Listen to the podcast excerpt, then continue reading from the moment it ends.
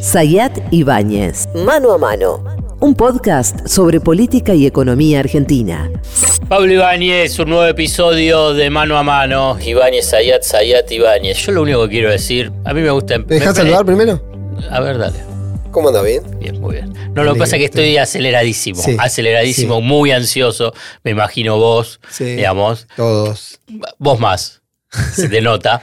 Pero eh, en pocos lugares eh, me doy autobombo, nos damos autobombo. Yo quiero decir, nosotros grabamos la semana pasada. Sí. Marcaste la agenda política de los debates, del debate durante toda la semana. Eh. Todo. Todo, no, sé, no, ¿qué crees que te diga? Eh, hablaste de Córdoba, hablaste de Córdoba. Hablaste de los quilombos adentro de mi ley, hablaste del quilombo.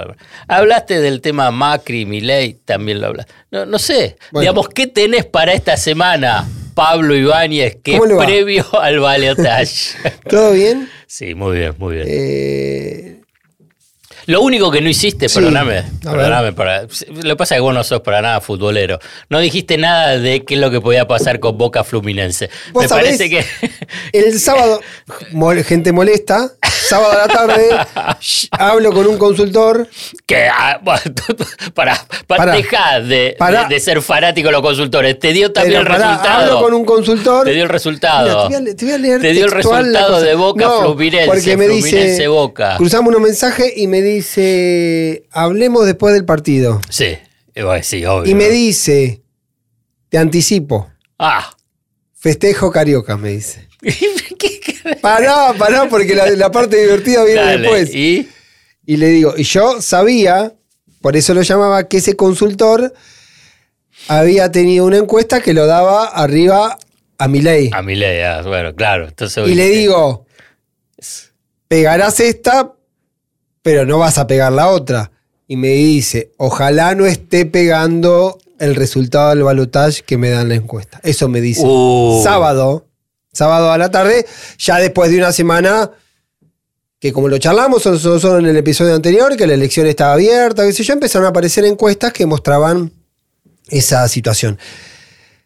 Antes de meterme en lo que me parece que es la clave de estos días, eh, quiero hacer un, mini eh, flashback algo que pasó post-elección. Yo creo que ahora. ¿Paso la primera vuelta? Paso eh, de la elección general. Sí. Yo creo que a la Unión por la Patria más en particular le cayeron encima dos errores. El primer error fue el resultado espumoso de la general, que los hizo creer a todos que el tema estaba terminado. En esos días iniciales. En esos días. Pero eso Pero más salió la, idea que no, o si vos también que más cayó. Pero lo que él decía, el discurso de él era muy moderado, muy de orden, pero emanaba el clima, che, sacamos 37, estamos a 13 puntos, este está hecho bosta. Ocurrió otra cosa que para mí fue... ¿Y lo segundo? Como error más grave. A ver. Que se instala la idea de que mi ley se baja y que no iba a haber balotaje. Entonces, cuando se instala la idea, se baja mi ley, está roto, está terminado, no llega, no llega, no llega, pasó una semana, todo el dispositivo del oficialismo, entre la victoria y la idea de que mi ley estaba terminado, no llegaba, se, se bajaba, se relajó, y en medio ocurrieron cosas, caso combustible, que volvieron a traer la realidad presente como un problema eh, de impacto electoral. Pero me permitís, digamos, por ahí ya un poco alejado del mundo o del micromundo ahí de la política y de las campañas e incluso de los encuestadores.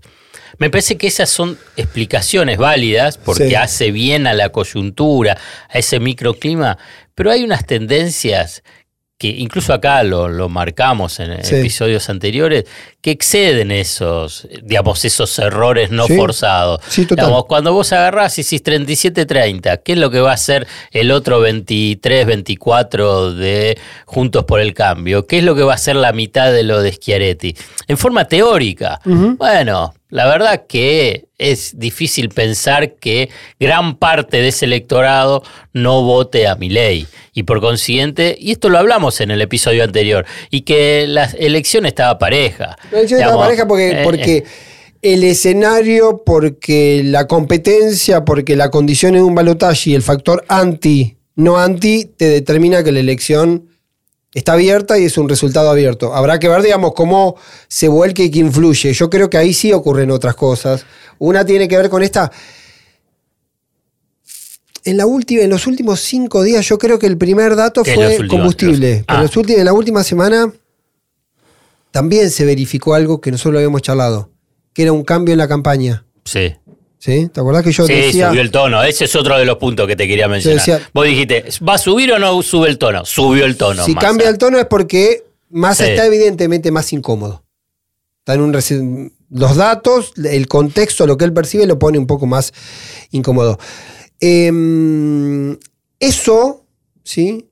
Hizo también que eh, Massa pierda un poco el control de una campaña súper profesional que estaba llevando adelante. Y ahí empiezan a aparecer episodios que te sacan del menú. Te sacan del menú, del plan de acción que vos habías trazado. Una que te puede sacar es que el resultado no te está eh, acompañando. Después sí empezaron a aparecer otras cosas. Lo del combustible fue un dato y lo que apareció en el último tiempo, sobre todo juicio a la corte, más el episodio reciente de, las escuchas, ¿sí? del espionaje, con los allanamientos. Pero, eso es el decorado, Pablo, me parece. sí, pero ¿qué quiero decir? Acá hay fuerza muy profunda. Déjame un solo concepto Por eso juegan todos. sociológico y electoral, digamos.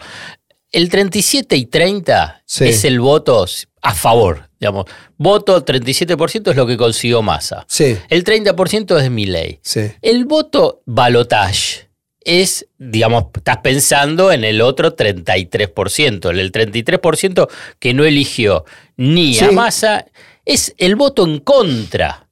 Digamos, el otro ya lo eligió. Eligió a Schiaretti, eligió a Bergman, eligió a Patricia Bullrich. Dentro de Patricia Bullrich está el voto de Rodríguez Larreta. Ese es el voto ya elegido. Entonces, todo ese 33%, el que va a ir el 19 de noviembre, mm. es voto en contra de. Sí, voto en contra de mi ley o voto en contra de Massa. Es, voto eh, útil o voto descarte o voto menos malo. Por eso, es eso. Claramente. eso es lo que, pasa, juega. Pero en la yo? No sé si, yo no sé si, bueno, pero es la configuración, clima. Pero es la configuración. Es la configuración del personaje.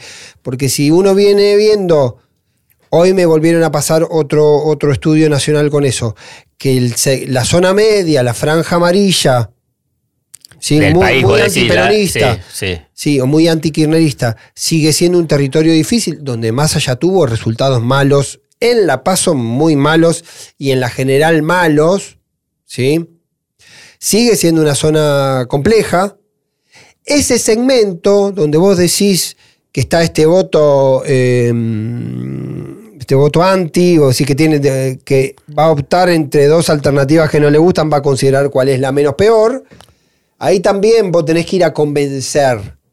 Y ahí juegan un poco los convencimientos de que vos también ahí tenés que demostrar que sos el menos malo, llegado el caso, o como ocurre con la mayoría de los balotajes.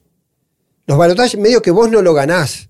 Lo pierde el otro. El que comete menos errores en este, en una elección tan ajustada. O el que genera más rechazos. El que genera más rechazos. ¿Qué sé yo? Bolsonaro perdió por poquito. Por poquito. Pero porque generó un poquito más de, rechazo. Digamos, es eso.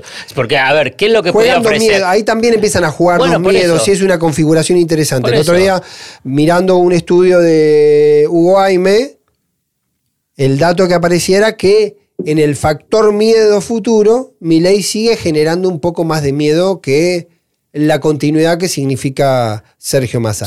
Ahí volvemos a la idea de que Massa quiere ser cambio porque la continuidad es un lastre y ver si logra instalar la idea de cambio. En la idea de cambio hay episodios que lo, que lo ponen incómodo porque como lo charlamos es de alguna manera para el sector ese de la franja media que tiene que ir a buscar, que hay un informe muy interesante, yo lo publiqué el domingo en, el, diario. AR, eh, que hacen eh, Milanese y, y, Belvi sobre el voto libre, ¿sí? el voto de la opción sumada a Schiaretti juntos y, y Bregman, que tiene ahí ocho palos y medio de votos, que eso tiene que migrar hacia algún Bueno, lado. por y es eso lo que- ese y es lo que se 33%. resuelve. Es lo que se resuelve. Esa, esa es, ese es el juego.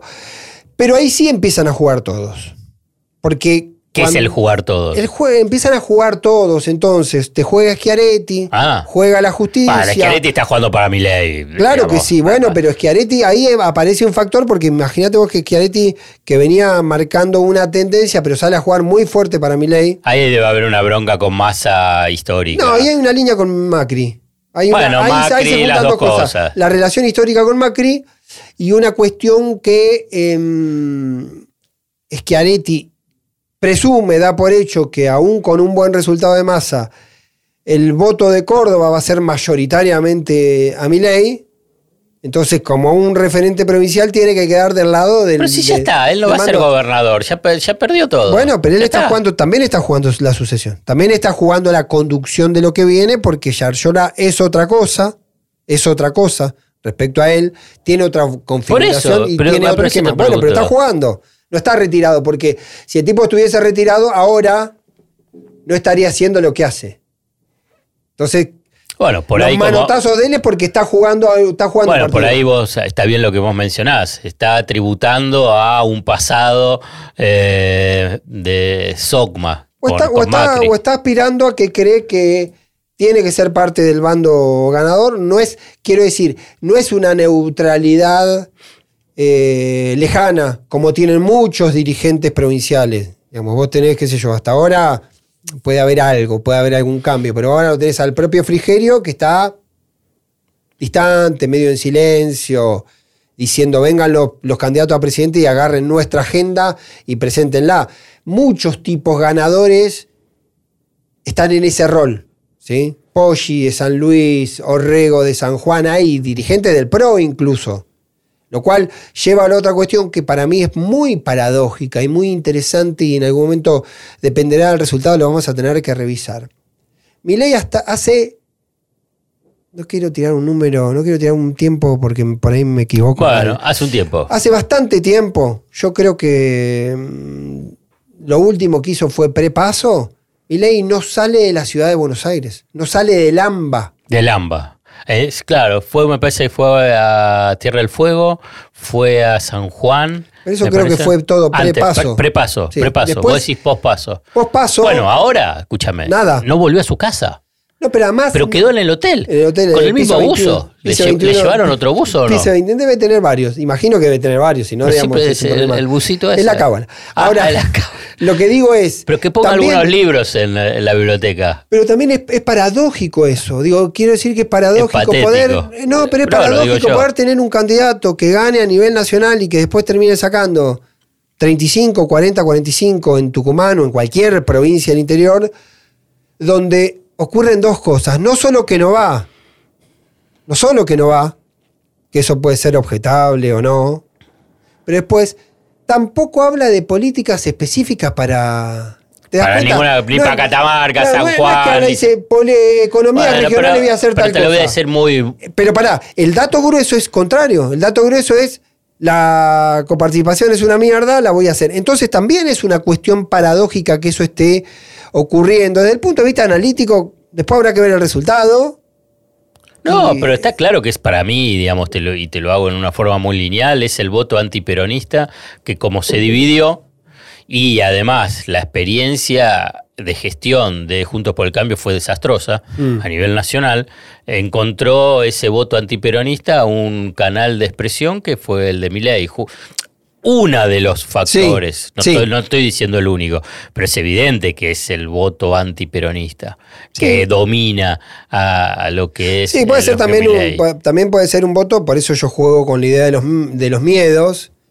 Un voto, insatisfacción presente y la presunción de que Massa no va a poder modificar la insatisfacción presente. Entonces también tenés una dificultad. E hice- puede haber un votante. Me gustó esta referencia que hiciste vos del 30% de mi ley, por eso yo vengo insistiendo que el 30% que ya lo votó dos veces, no se va a ir ni uno, por más que aparezca abrazado, digamos. sea Macri, a Macri, o, a o UPA, si no antes se abrazó a Barrio Nuevo. No importa. Por eso no, no, importa, creció a pesar de eso. Los fiscales no aparecieron de Barrio Nuevo, son los eh, fiscales del general Alay. Para los que tienen más de 40 o 45 años. Sí, Alay fue 87, ¿no? Bueno, fue, entonces serían los fiscales del general Alay. Ahí me gustaron. No, Dale. y ahora está la otra dificultad. Cuando yo también digo el tercer factor, perdóname, que, no, perdóname. que no fue al interior mi ley, que no habla de políticas para el interior, me lo acordé porque vos después lo tenés a, a, eh, Schiaretti hablando de que necesita un candidato que tenga una un candidato federal. Federal. Y está de manera indirecta acompañando a Milei, que es lo más antifederal que hay desde el concepto, desde lo que dice y desde su conducta. ¿Sí? Y además plantea la cuestión de la copa. Me parece que hay una sumatoria, ahí sí hay un componente argumental. Copa con participación. Sí. Y ahí hay un componente argumental que no alcanza eh, a satisfacerse en el planteo de Schiaretti solamente por lo que exprese ideológicamente o políticamente cada uno. ¿Aumentó ese porcentaje de tres de los cuatro votos de, de Bullrich van a Milley? No, se mantuvo ese.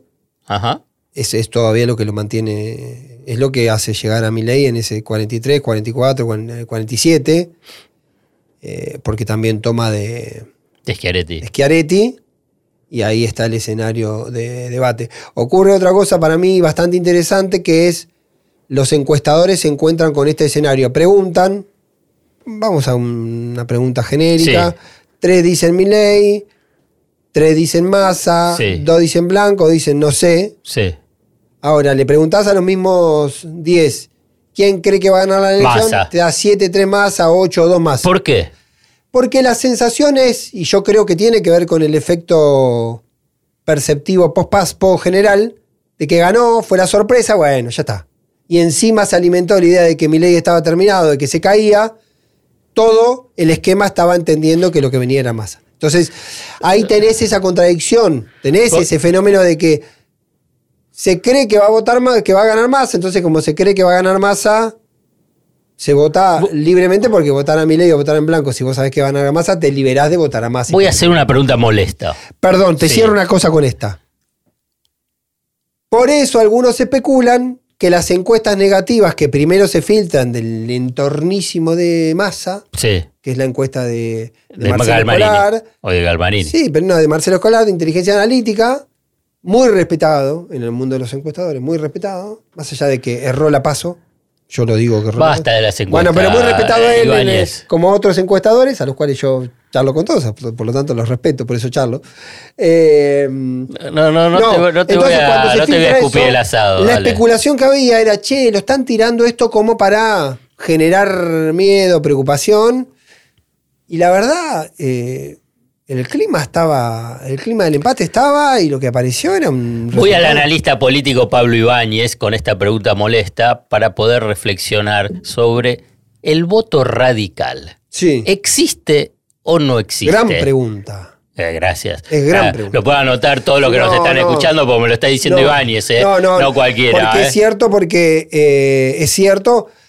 El crecimiento que vos imaginás en las encuestas de masa en estos resultados de cierta paridad, si querés le ponemos 47, 45 con un margen de indeciso. 50-50, no importa.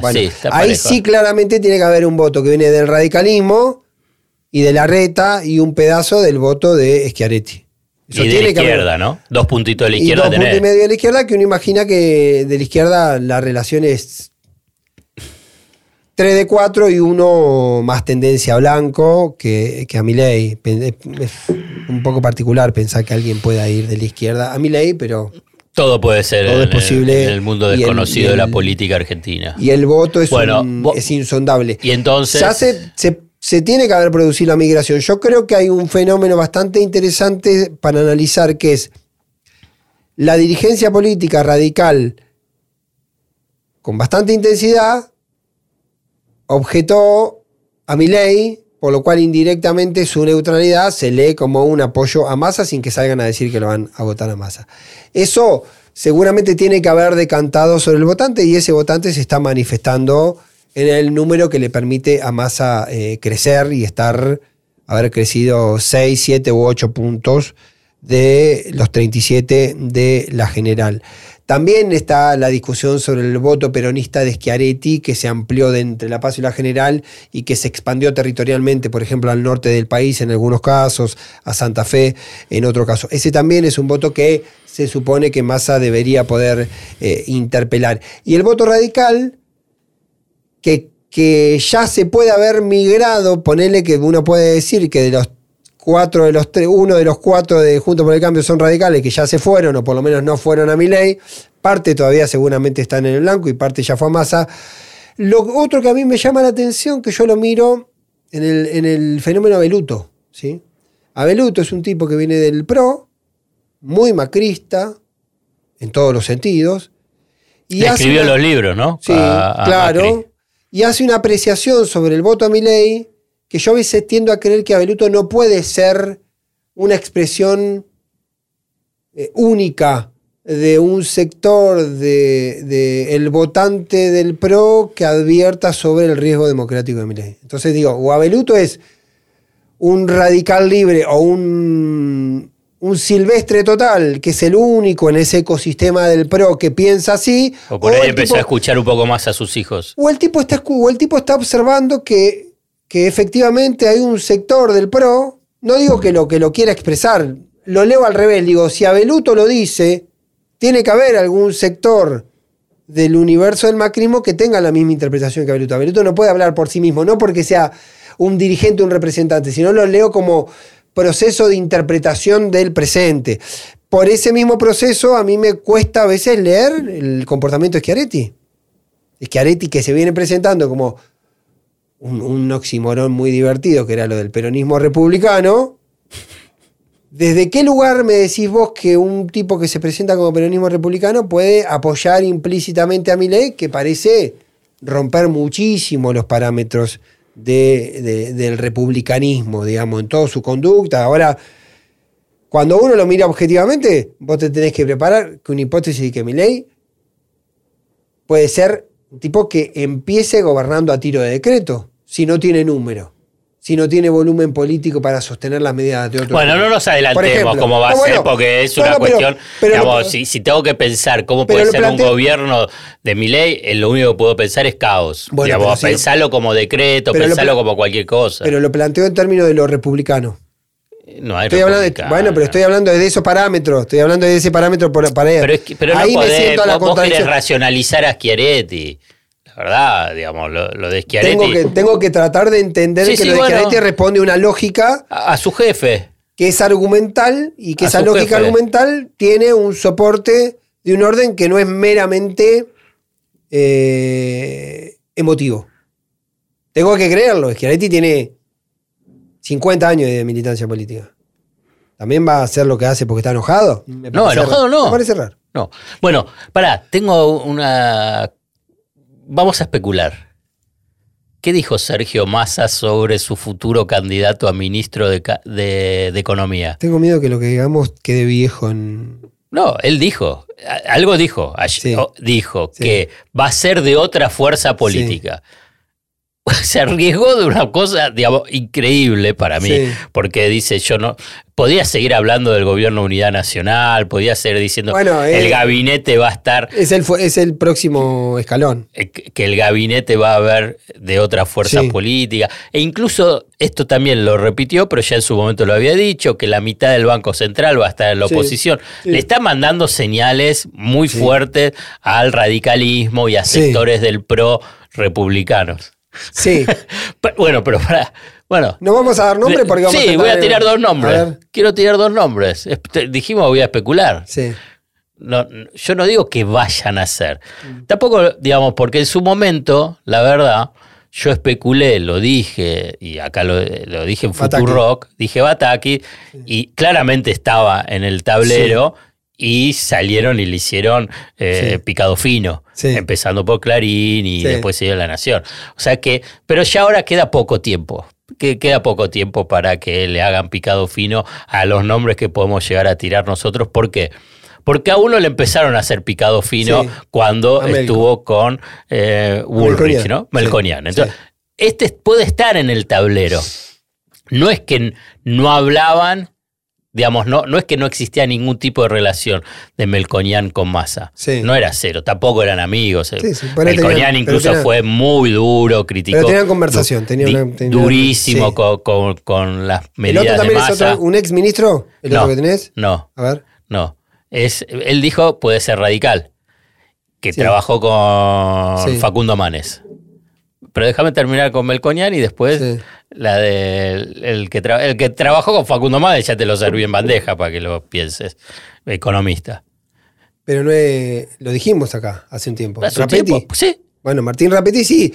La discusión con Rapetti, que yo lo mencioné en algún. Cuando se hablaba, cuando salimos eh, hablando. Cuando, se hablaba de, que iba a dar un nombre, podía dar un nombre de debate. sí, sí, camino a la esquina, no al aire.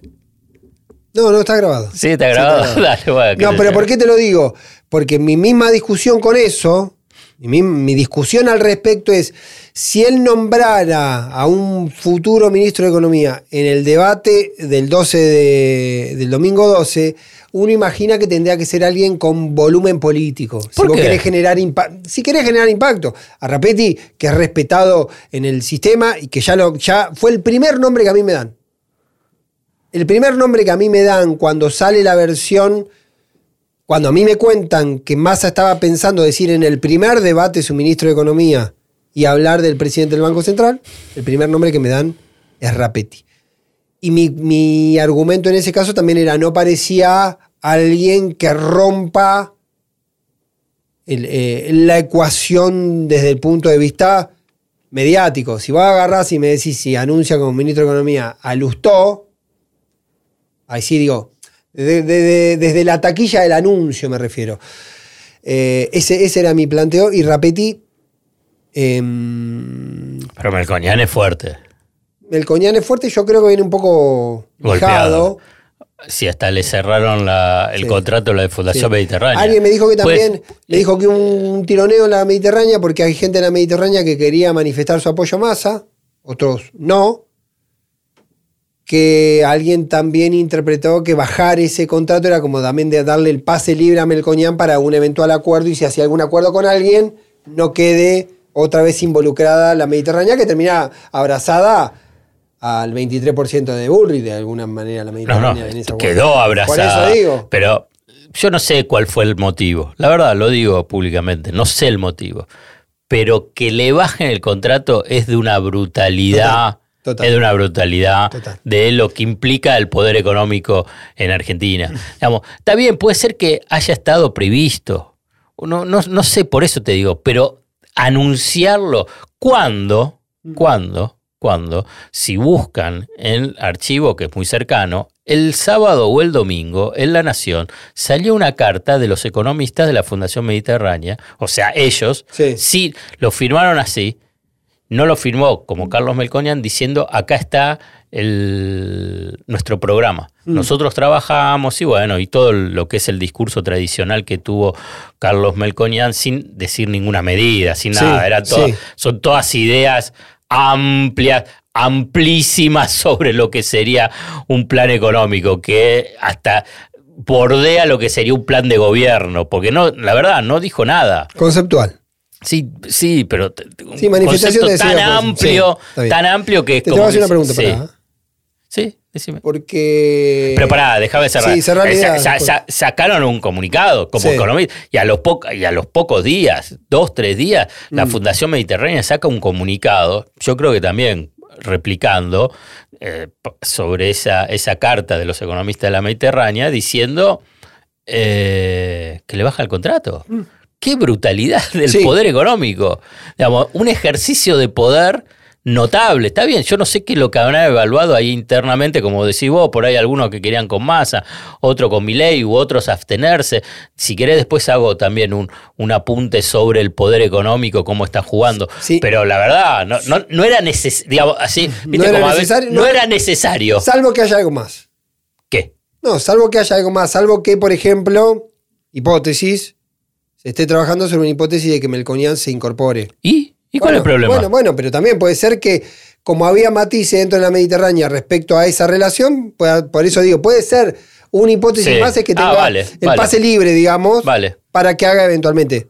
Es la hipótesis más inocente y bondadosa que se me ocurre. Sí. Vos sos malicioso, yo soy un tipo que tiende a pensar que las cosas ocurren porque la gente se quiere y deja de quererse y en un momento rompes una relación y cada uno se va, se dan la mano y se reparten los eh, eh, sí, Digamos, el, para, porque cuando dijiste algo sobre que un, un nombre que tenga impacto, rápidamente asocié, ¿te acordás que cuando Néstor Kirchner dijo, yo voy a ser mi ministro de Economía, pero a la vez mm. nombró a la baña? Sí, lo mantuvo a la. Que dijo que va a continuar después de la, salida que consiguió la baña en el gobierno de Dualde, que nadie quería agarrar en ese momento el cargo de ministro de Economía él abre los bancos, esta, la clave, digamos, el momento, digamos, ácido de, de Roberto Labaña es cuando él decide que los bancos se abran. Mm. Porque nadie que tenía miedo. Eh, eh, recordemos rápidamente Corralito Corralón. Claro. No se podía sacar nada. Y él, y él toma esa medida. Yo pienso que ahí hay un, quiebre muy fuerte, un momento bisagra más que quiebre. Eh, y a partir de ahí es como que él se empodera y dice, bueno, vieron, yo como ministro, yo me la jugué y acá se puede empezar el periodo de recuperación. Sí. Bueno, en la continuación de, de Néstor Kirchner diciendo, la baña va a seguir estando, ¿Te acordás que, le dio el marco, le dio un marco de contención. ¿Te acordás que había una operación para que la baña sea vice de Kirchner también? Y había una operación de algunos sindicatos para que la baña sea el candidato presidencial. Eso no me acuerdo. En el 2003. Eh, bueno, entonces hoy sería, sería esta figura. Puede ser, me refiero a eso. Pasa que es muy difícil, para lo último que te quería decir cuando decía, pero ¿para qué lo hace? Porque el tema de ministro de Economía es un espacio de poder. Claro. Muy fuerte. Eh, muy fuerte. Y, si vos estás pensando en Melconian, hoy no piensa. Hoy no me descartaron que lo anuncie, que anuncie algo. Es ministro de Economía, es Banco Central, son muchas áreas, es poder ahí. Sí, ¿eh? Y entras en un rulo más difícil, salvo que, salvo que un escenario demasiado disputado lo obligue a Massa a tener que jugar esa carta. Hasta ahora no tuvo necesidad de jugarla explícitamente, más allá de decir unidad nacional y dentro de la unidad nacional ir sumando piezas a ese puzzle diciendo el ministro de Economía no va a ser de mi espacio político, pues hay que ver cuál es el espacio político de la baña, de Massa. Porque si él dice que es el Frente Renovador, todos los otros son de otro espacio político. Eh, pero digo... Ahí no sos buenito. no, no, no, pero digo, está bien esa, esa ecuación. Imagino que se refiere al panperonismo que debería ser un tipo de otro espacio. Que lo diga desde Córdoba también tiene una señal ¿Entendés? Me parece que empiezan a jugar cuestiones de ese orden y por eso yo digo también que empiezan a jugar todos en esa variable. Y en ese empiezan a jugar todos, te voy a, voy a meter un tema más. Que a mí me lo dijeron el fin de semana y me quedó dando vuelta. Y es que a Massa le quedan por delante 13 días para sobrevivir. Porque pueden ser 13 días. Ya ocurrieron algunas cosas. Digo, juicio a la corte, más el episodio de em, las supuestas. Eh, el espionaje. supuesto espionaje. esos dos episodios, que tienen algunos puntos en contacto, que tienen algunos puntos en contacto, que muchos sabían, a mí me dicen, por ejemplo, lo de los allanamientos que se conocieron ayer, a mí me dicen que estaban en un expediente desde el 15 de septiembre. El timing también juega. Entonces digo, tuvimos una paso, una prepaso con quilombos de inseguridad. Y dólar. Tuvimos, y dólar. Tuvimos una pre-general con mucho ruido de precios y dólar. Y de corrupción. Y episodio Insaurralde. Y chocolate.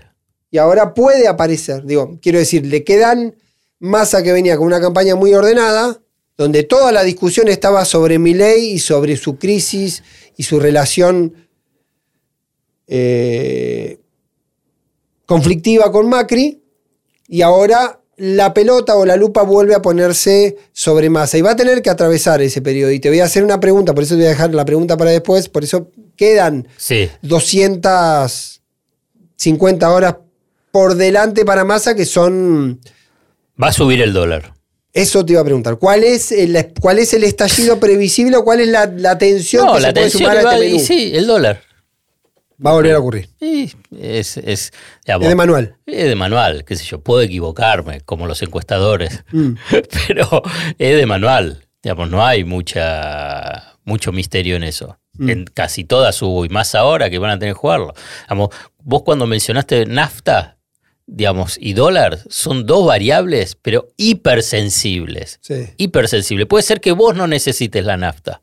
Puede ser que vos tu tanque esté lleno. Pero la ansiedad te, dice, va a haber, no va a haber, cuánto es que cuánto uso el auto, salgo con el auto, me quedo sin nafta, qué voy a hacer en una cola de dos horas, tres horas, a dónde voy, voy a uno, no encontré. Digamos, son, son variables, pero hipersensibles. Y cuando la juegan, escúchame, inocentes no somos. Pero ya, te la contesté la pregunta, directa. Sí. Pero ahora, para lo último, para lo último, vos me tenés que dar las pistas principales del debate, escúchame. El debate lo tenemos el, domingo. Después vamos a hacer uno especial sobre el post-debate, pero el pre-debate. El pre-debate viene bastante incierto porque tiene un formato muy peculiar. Lo hablamos en el, post, el podcast anterior, contamos un poquito. Esa idea de que se puedan acercar, que se puedan mover, que sea prácticamente un un mano a mano a micrófono abierto le da una configuración distinta porque lo que están, eh, Massa juega mucho a la idea de incomodarlo a mi ley.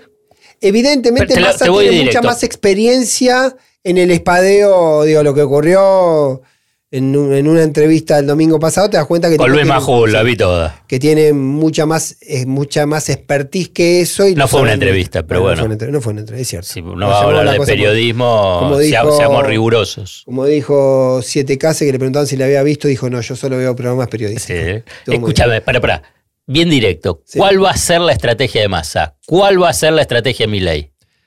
Massa, por eso digo, Massa viene levantando el tono la preocupación de masa, y, es muy difícil, es, es, imposible desvincularlo de lo que ocurrió en los últimos 5 o 7 días. Massa siente que perdió la discusión de los anti. Que antes, en, antes de la paso, el miedo era el fantasma, el peligro, mi ley. Un poco porque ganó, sorpresivamente por siete puntos, por una diferencia importante. Otro poco por lo que te decía que manifiestan las encuestas de que había un clima general de que el futuro presidente era más, algo que empezó a revertirse climáticamente en los últimos cuatro o cinco días. Em, pero ahí lo que, lo que logra mi ley, y por eso digo que todos juegan, es volver a discutir, volver a instalar el debate de, de entonces, Massa lo que tiene que hacer en el tramo final, y también lo charlamos un poquito antes, es ese proceso de coronar y cristalizar el proceso de la antikirnerización, ¿sí? o la deskirnerización de él, no de anti, sino de deskirnerización, porque es una conversación muy difícil, porque, es una, porque además es una conversación absolutamente pasional e irracional. Entonces, él tiene que ir al debate a volver a pararse en el lugar de qué es la moderación, de qué es el centro, de qué es la racionalidad y que el otro lado están todas las incertidumbres amontonadas en un sujeto que se llama Javier Milei. Podemos esperar, porque eh, yo creo que yo te voy a decir cuál va a ser el morbo viendo el debate.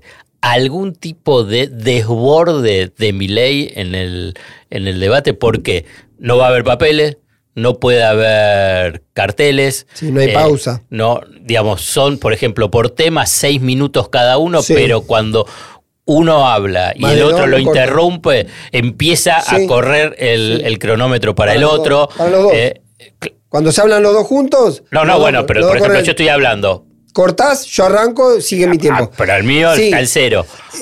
Por, eso yo digo que el gran ejercicio pero puede haber esta, eh, digamos, Massa puede jugar a, buscar el desborde. A jugar, a incomodarlo, por eso decía que tiene la, tiene la, mayor expertise, mientras Milei está muy acostumbrado a jugar desde, desde otro lugar, a inquietarse, incomodarse.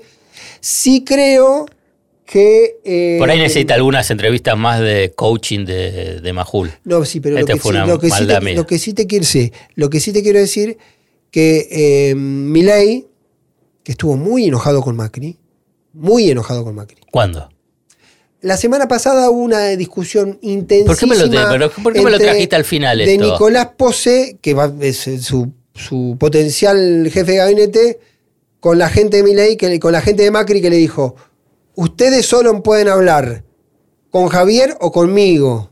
Dejen de puentearnos, porque ¿qué pasaba? Empezaba la gente que vino con Macri a intervenir sobre las distintas áreas de gobierno, de salud, de seguridad, todas esas áreas, empezaban a copar, porque también Milei tiene poco equipo.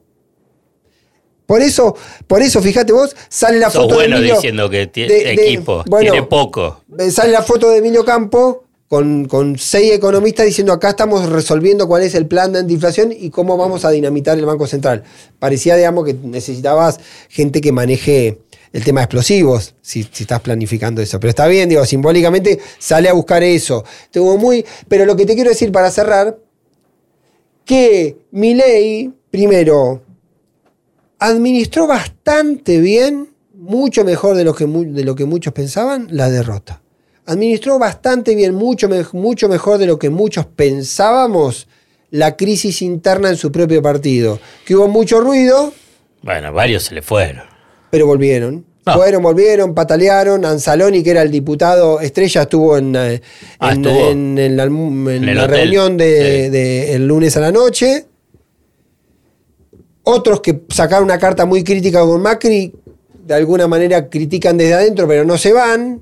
Está ordenado. Está mal el tema fiscalización, está muy mal la relación que baja Milei con, con, el, con el pro territorial. Que también Eso está el, mal. el- el- el te- macrismo también va a tener fiscales alais, general El alais. macrismo, primero Macri se mete, la pone a Bertoldi a Dietrich, después los retira, queda una zona medio gris, viene Pato con lo suyo, le dice a la gente que había trabajado con la fiscalización, entre ellos Seba de Luca, le dice háganse cargo de la fiscalización, después empieza a bajar y terminan acordando que la Libertad Avanza va a ordenar el sistema de fiscales y le va a pedir al PRO aquellos lugares donde necesita. Ahora también tiene su propia crisis con Kikuchi y el espacio territorial Seba Pareja en, la, en, en provincia de Buenos Aires. Hay un tema ahí medio desordenado. Pero ¿por qué te digo esto? Que también es un error o es una. Es como apostar a una especie de eh, magia fantasiosa creer que mi ley se va a sacar. Mm. Está muy bueno lo que estás diciendo.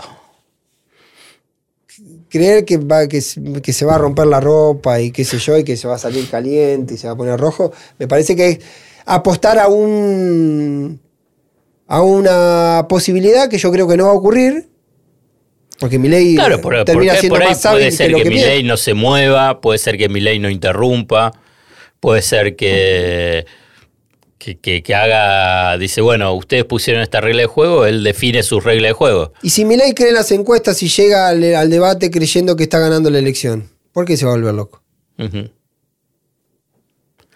Eh, Pablo Ibáñez, hemos terminado el episodio previo al debate. Previo al debate. ¿Qué es lo que tienen que hacer todos los que nos están escuchando? Entrar a todas las aplicaciones que existen en el mundo En el mundo. a podcast. No importa si estás en Somalia, si estás en Canelones, Uruguay, Sí. estás en donde sea. Entras, pones seguir, Sí. calificás aquella que tiene para calificar. Y si no, también podés verlo en Spotify. Y, no, en YouTube lo ver. Hay en YouTube, obviamente, YouTube. También para seguir y, y- y comentar. YouTube tiene esa ventaja también que pueden ¿Ah, sí? comentar. hacer ¿Hay comentarios? Sí. Pueden Yo pedir en general no leo comentarios, pueden tampoco pedir- los de página leo que digo por si escriben. Pueden pedir canciones también. no, y. ¿Hay y trolls en Spotify- dentro de nuestros comentarios o no? Eh, no, no lo sé. no. Tenemos que hablar con. Bernarda, que es la que administra toda esa cuestión. Bueno, Y Spotify, en Spotify califiquen y sigan, que además te aparece, porque Spotify, yo soy un usador de Spotify porque te permite volver a retomar los temas, si tranquilo, si manejás, si estás caminando, si vas a correr. ¿corres? Claro. Muy bien. Pablo Ibáñez, Alfredo Zayat, mano a mano. Nos vemos en pocos días. Pocos días. Vale. Zayat Ibáñez, mano a mano. Un podcast sobre política y economía argentina.